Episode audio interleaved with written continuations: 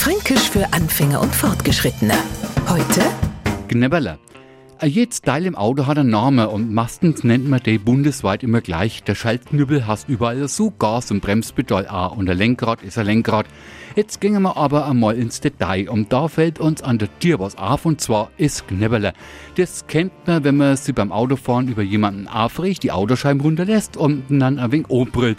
Bevor derjenige unsere Autotür aufreißt und uns zusammenstaucht, denn wir lieber bloß ist Knebberle nein. In Zeiten der Zentralverriegelung haben jetzt die Autos nimmer so viel Knebberle.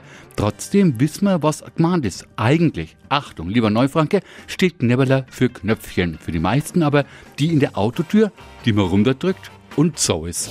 Fränkisch für Anfänger und Fortgeschrittene. Morgen früh eine neue Folge. Und alle Folgen als Podcast auf podu.de.